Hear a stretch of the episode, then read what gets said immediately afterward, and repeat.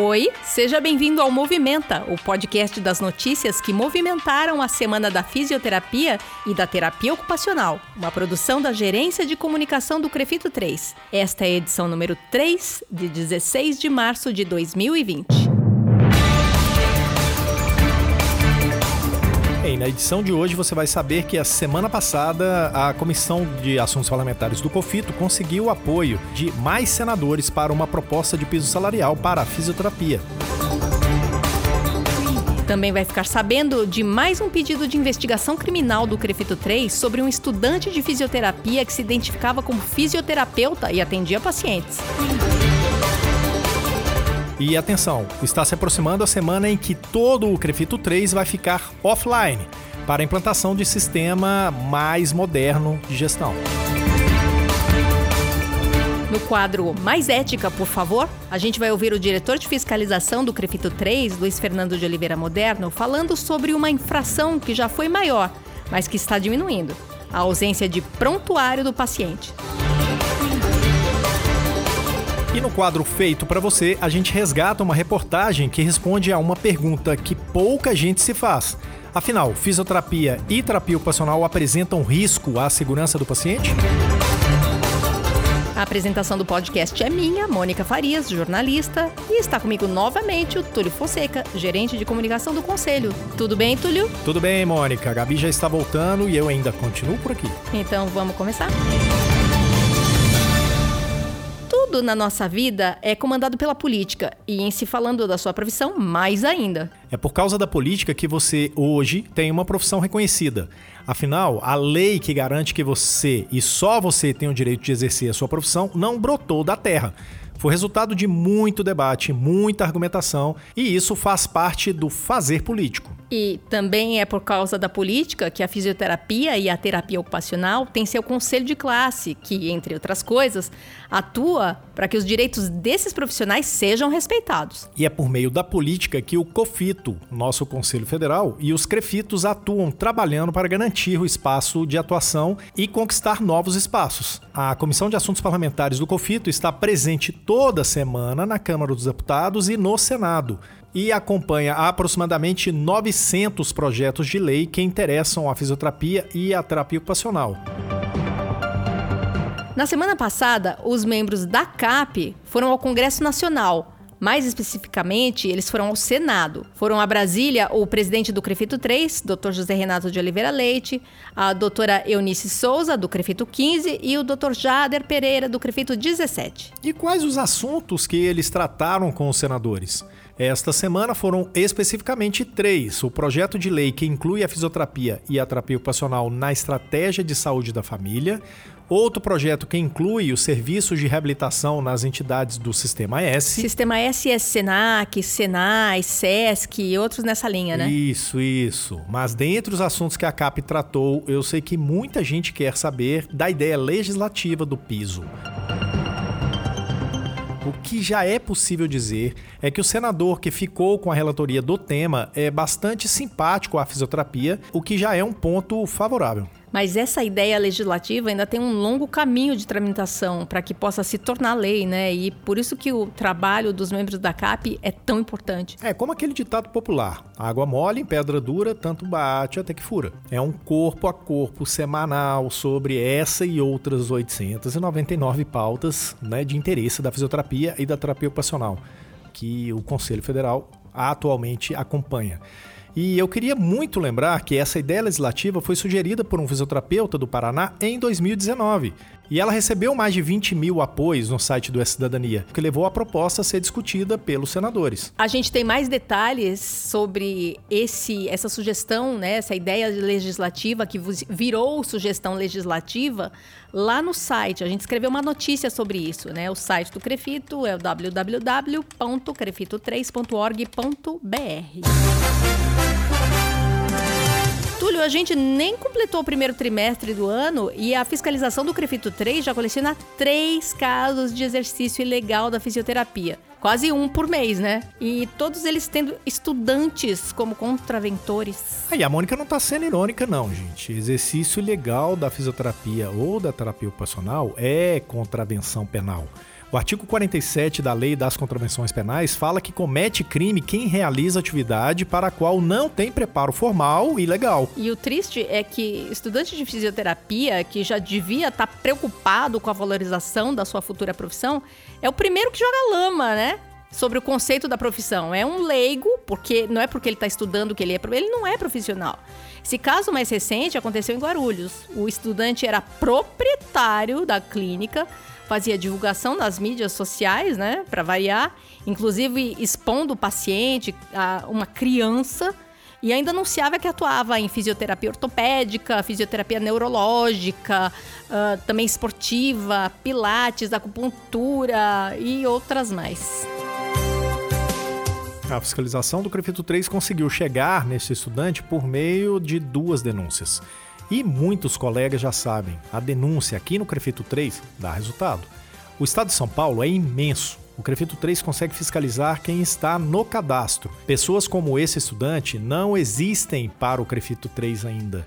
E por isso a gente precisa que vocês façam a denúncia. Estou falando que não existe é porque ela não está no sistema, gente. Ela não se formou, ela não está registrada. Então aí é a história do falso profissional. O pessoal fica zangado, né? Como é que o Crefito não vê isso? O Crefito não tem como ver porque a gente vê quem está cadastrado, né? Tem o registro, tem o número de crefito, tem o endereço. Essa pessoa é um fantasma. Sim, a gente tem uma matemática simples, são 32 fiscais hoje dentro do conselho para investigar e, e, fazer todo o trabalho de, de, fiscalização em cima de 80 mil profissionais e 16 mil clínicas, além de hospitais, etc. Obviamente, o conselho, o Crefito 3, realizou um concurso agora recentemente, vai aumentar o número de fiscais, mas essa conta não vai fechar nunca. Não dá para ter um fiscal para cada pessoa. Então, os olhos dos profissionais e da sociedade são extremamente necessários nesse momento. Sua denúncia contribui para zelar pela profissão, pela fisioterapia e pela terapia ocupacional. Esse caso do estudante de Guarulhos já foi encaminhado ao Ministério Público para que eles peçam abertura de investigação criminal.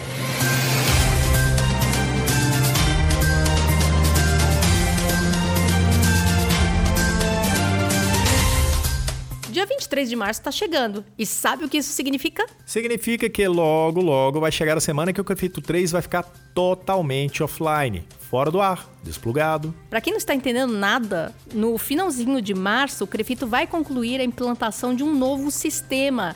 Isso vai mudar não só a forma das equipes de atendimento, de fiscalização e do financeiro trabalharem, mas vai mudar também a forma como o conselho atende você, as suas solicitações, as suas demandas.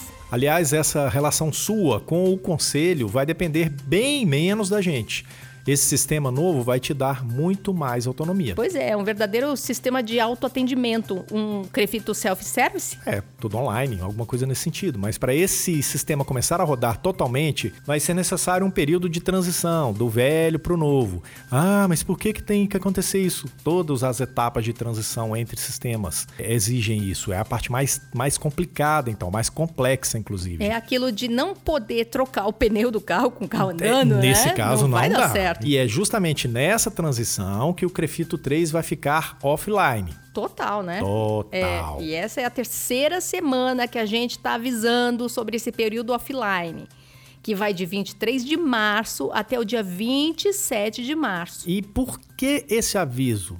Para você se programar e etc. Se você tem uma certidão ou uma declaração do Crefito para solicitar, se você tem uma segunda via da sua carteira para pedir, então faça isso agora. Não deixa para essa semana, porque já era. É, e se não der para fazer agora, né? Faz isso o quanto antes. Dia 23, gente, já é segunda-feira que vem. Que vem. Né? Gente... Hoje é 16. Exatamente. Segunda-feira que vem. É o último podcast que a gente vai estar tá falando antes do fadado dia 23. Pois é. E nesse dia já não vai ter nada funcionando. No dia 23 não vai ter a, o acesso à área do profissional pelo site, você não vai conseguir. E também não vai conseguir nem vindo aqui no Crefito, nem vindo nas, indo nas subsedes. É, vai estar tá tudo offline mesmo, não é brincadeira. Nem 0800, nem nada. Nada, nada. Se você precisa solicitar algum documento ao Crefito, precisa baixar o seu boleto de anuidade de 2020, faz isso agora. Música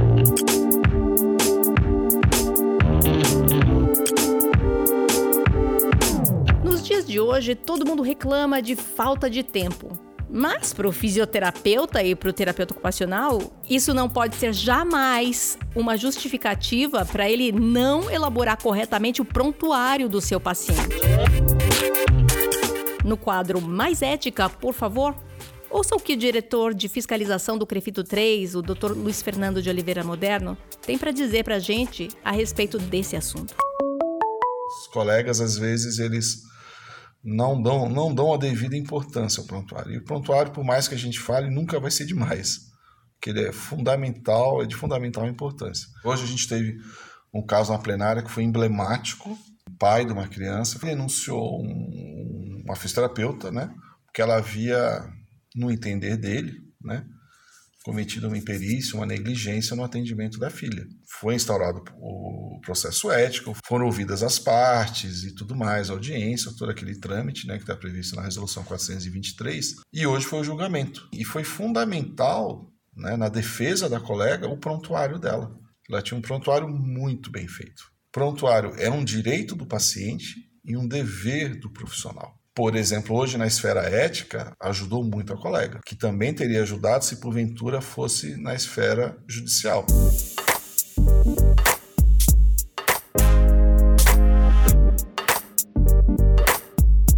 Para os profissionais que atuam na área hospitalar, acredito que todos já ouviram falar sobre segurança do paciente. Quando esse assunto começou a fazer parte da rotina dos hospitais, lá no começo dos anos 2000, era um assunto meio que exclusivo da medicina, do pessoal da enfermagem. Mas conforme mais instituições de saúde foram aderindo a processos de certificação, tipo ONA, Joint Commission, a segurança do paciente passou a ser da conta de todo mundo.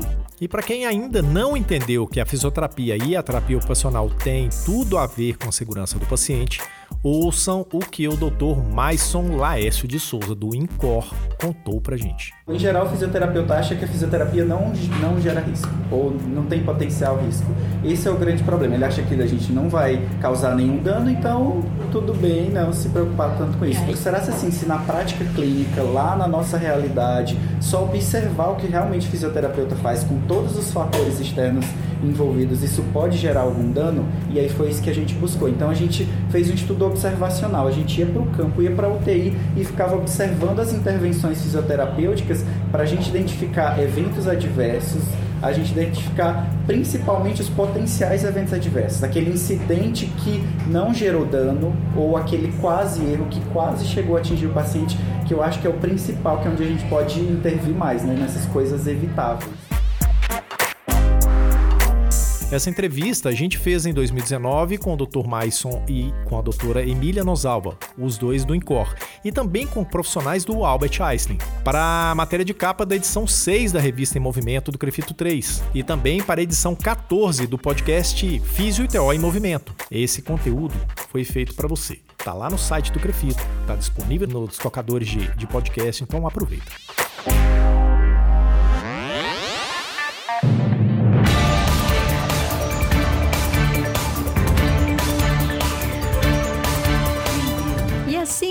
Encerra essa edição número 3 do podcast Movimentar, que traz as notícias mais importantes da semana dos fisioterapeutas e terapeutas ocupacionais. Obrigado a Túlio Fonseca por ter dividido o microfone comigo de novo. O prazer é sempre meu. E também agradeço Rodrigo Cavalheiro, editor de áudio do Crefito 3, que grava e edita esse podcast. E lembro também do trabalho das estagiárias de design Eduine Azevedo e Juliana Mayumi e da estagiária de Relações Públicas Ana Carolina Soares. Até a próxima semana. Bye bye. Tchau.